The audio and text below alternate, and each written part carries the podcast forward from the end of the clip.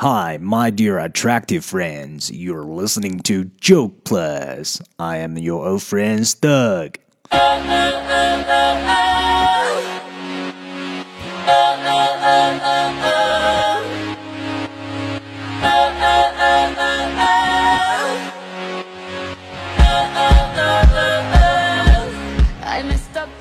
First, we cover the vocabulary today.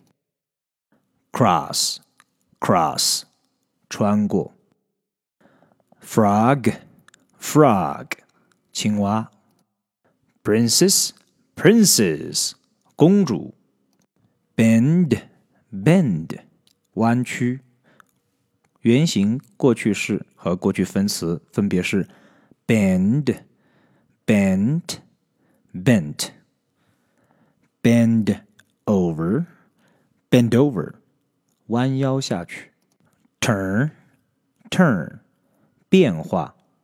turn into，变成什么什么。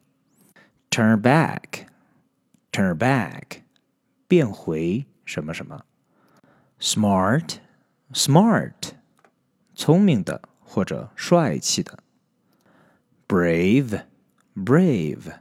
勇敢的，companion，companion， 朋友，陪伴者，entire，entire，完整的，整个的，programmer，programmer，程序员，talking，talking，会讲话的。A man was crossing a road one day when a frog called out to him and said, if you kiss me, I'll turn into a beautiful princess. He bent over, picked up the frog, and put it in his pocket. The frog spoke up again and said, If you kiss me and turn me back into a beautiful princess, I will tell everyone how smart and brave you are and how you are my hero.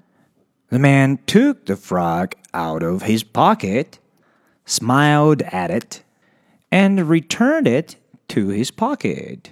The frog spoke up again and said, If you kiss me and turn me back into a beautiful princess, I will be your loving companion for an entire week.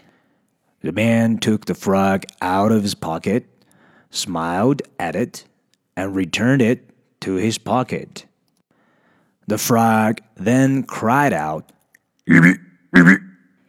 If you kiss me and turn me back into a princess, I'll stay with you for a year and do anything you want.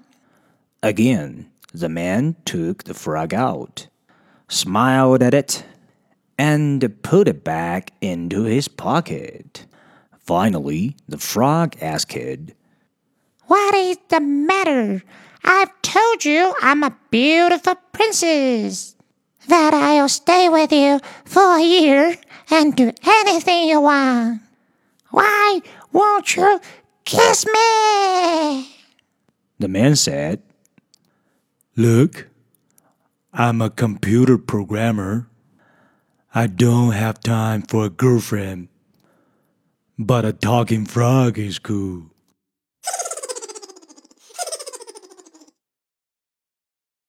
被捡到的青蛙公主不停的央求捡她的这个男人亲她，然后把她变回人形。